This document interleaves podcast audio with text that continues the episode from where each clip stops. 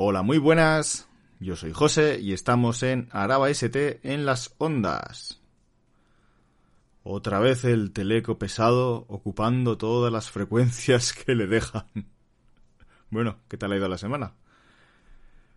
Eh, bueno, en principio la idea del podcast era que fuese cada 15 días, pero bueno, hoy me he venido un poco arriba, tengo un tema que me, que me apasiona y vamos a darle a ello. Lo de hoy es un regalo, ¿eh? Estamos con el episodio número 3 de Araba ST en las ondas. Y el tema de hoy es ¿qué antena debo elegir para una instalación de televisión? Todo esto viene un poco a que me preguntaron, quiero recordar en Twitter, a, a raíz de una publicación que hice de, de, una instalación que estuve renovando todo el tema de la antena, la, la cabecera de recepción y demás, y me preguntaron a ver por qué no había puesto la super famosa antena elipse. Y me parece una pregunta muy acertada y muy interesante porque, bueno, al final Televes yo creo que es casi lo que más más enseña. Elipse, elipse, elipse, elipse. y yo generalmente eh, soy más de la antena V-Zenit. Y bueno, eh, os voy a contar hoy un poco eh, qué es o en qué me baso para elegir una antena u otra. Lo primero que tenemos que tener en cuenta es sobre todo eh, el nivel de recepción que tenemos en el emplazamiento de la antena. Que no es lo mismo eh, la mayoría de los casos que tengo en Vitoria de que está totalmente despejado en el tejado y se ven los dos repetidores con los que trabajamos aquí en Vitoria. Y otra cosa es que tengamos un edificio de enfrente y no veamos una nada. Entonces, ya empezando por ahí, o bueno, o si nos distanciamos más del repetidor, estamos en un, en un pueblo lejos del repetidor, pues ya necesitamos otro tipo de, de antena. Y es donde nos tenemos que fijar en las características de cada antena y lo que necesitamos para que esa instalación funcione correctamente. Eh, dentro de las características de cada antena Yagi eh, tenemos un valor muy importante eh, que es la ganancia y suele venir reflejadas, reflejada en dBIs. Por ejemplo, la antena Zenith que suelo usar yo eh, tiene 15 dBi de ganancia. Frente a los 40 dBi con el modo boss de la elipse. Eh, en teoría, o yo por lo menos, la, antena elipse la he usado sin el. sin todo el tema del dipolo activo. Que desde Televeste lo recomiendan encarecidamente porque la verdad es que el tema del dipolo activo aparte de darte una ganancia extra, eh, digamos que te regula los canales. Si tienes canales dispares en recepción, que uno lo tienes con 65 dB microvoltio y otro lo tienes con 50, pues lo que hace la, la propia antena en su dipolo activo es eh, igualarlos hasta cierto punto, ¿vale? Yo sí que es cierto que las veces que lo he probado lo hace muy muy bien la verdad.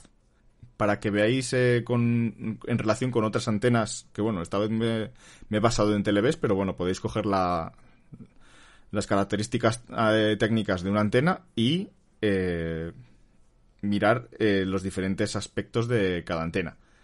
Por ejemplo, la, la BAT, que era la que se usaba antes de la elipse, tiene 17 dBi de ganancia sin alimentar y 42 con el modo Boss.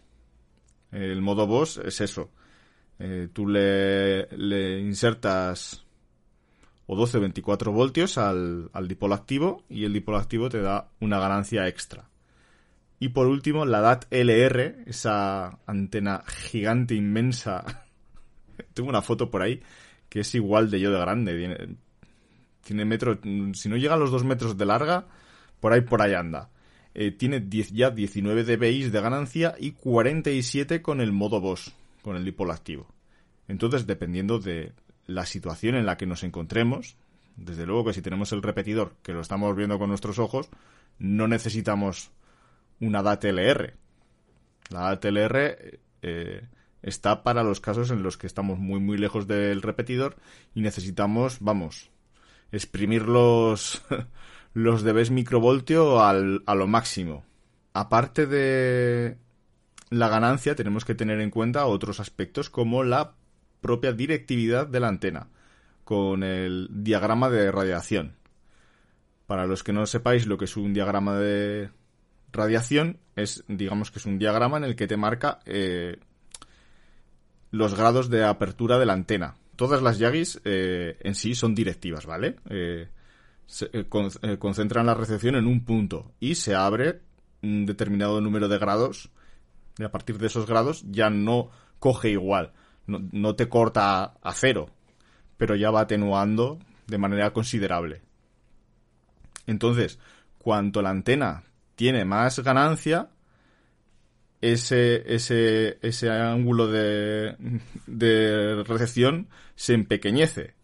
Entonces yo, por ejemplo, en mi caso, que tengo que coger dos repetidores que están muy cercanos y que los tengo cerca además, o sea, cercano entre, entre ellos, necesito una antena pues como la V-Zenith que tiene un pelín más de de ángulo de apertura y me recibe perfectamente los dos repetidores a la vez. Para que os hagáis la idea, yo lo centro la antena entre los dos repetidores y eh, al estar encima tan cerca no tengo ningún problema. Eh, la señal más fuerte es la de la televisión autonómica vasca que está con esta antena sobre los 78 dB microvoltio, que ya es una, una burrada.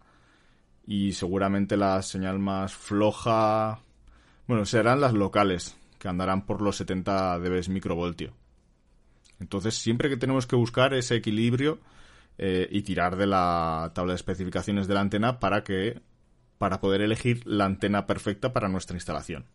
Estábamos hablando de Yagis y de antenas directivas, por ejemplo, la antena de FM, la circular, es omnidireccional, lo que quiere decir que recibe señal por toda, su circunferencia. Que si cogemos el diagrama de recepción o el diagrama de el diagrama de radiación, veremos que es redondo que eh, recibe por toda la circunferencia de.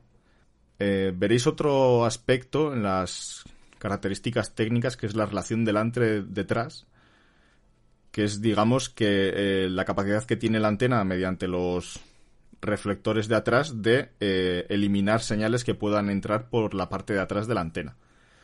Pero en el caso de la TDT ahora mismo, no es tan, tan, no es un valor tan, tan, tan importante. Eh, para terminar todo esto, añadiros que, bueno, eh, seguramente a mi gusto y al de otros compañeros, siempre vamos a preferir trabajar con amplificadores de mástil externos antes que con los dipolos activos. Y tenemos nuestras razones. Eh, la primera de todas es que si tú tienes la antena en una torre de, de tres tramos, a 12 metros de altura, siempre te va a ser más cómodo eh, trabajar en el amplificador de mástil a ras de, en la base de la torreta que no tener que subir hasta la punta de la antena cada vez que tengas algún problema. Eh, y la otra, obviamente, es que el dipolo activo tú lo alimentas y te da una, un tope de ganancia que igual no te interesa tener tanta ganancia y el amplificador de mástil sí que tiene sus potenciómetros para darle más o menos salida al propio amplificador. Incluso si tenemos varias antenas, porque tenemos, estamos trabajando con varios repetidores con los que no podemos hacer la jugada que hago yo de normal, eh, los amplificadores de mástil nos permiten mezclar las dos antenas para poder luego bajar a la cabecera y ya eh, amplificar por partes los canales. O en el caso de una casa unifamiliar, ya bajar directamente a, a la distribución de la vivienda. Y vamos con la recomendación de la semana.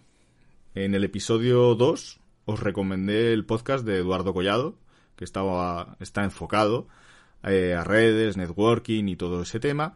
Y yo os traigo eh, una cuenta de Twitter que va en la línea del podcast de Eduardo Collado. La cuenta es arroba wearethementors. Os lo dejaré en, el, en la descripción del programa. Y su newsletter sobre redes, que es, es una completa pasada. Os lo recomiendo 100%, por 100%, por 100%. Y bueno, y hasta aquí el episodio de hoy. Espero que este pequeño podcast os ayude en algún momento y a los que tenéis la duda de por qué una antena o otra, os ayude un poquito a poder elegir la antena necesaria para cada instalación. Muchas gracias y un saludo desde los tejados.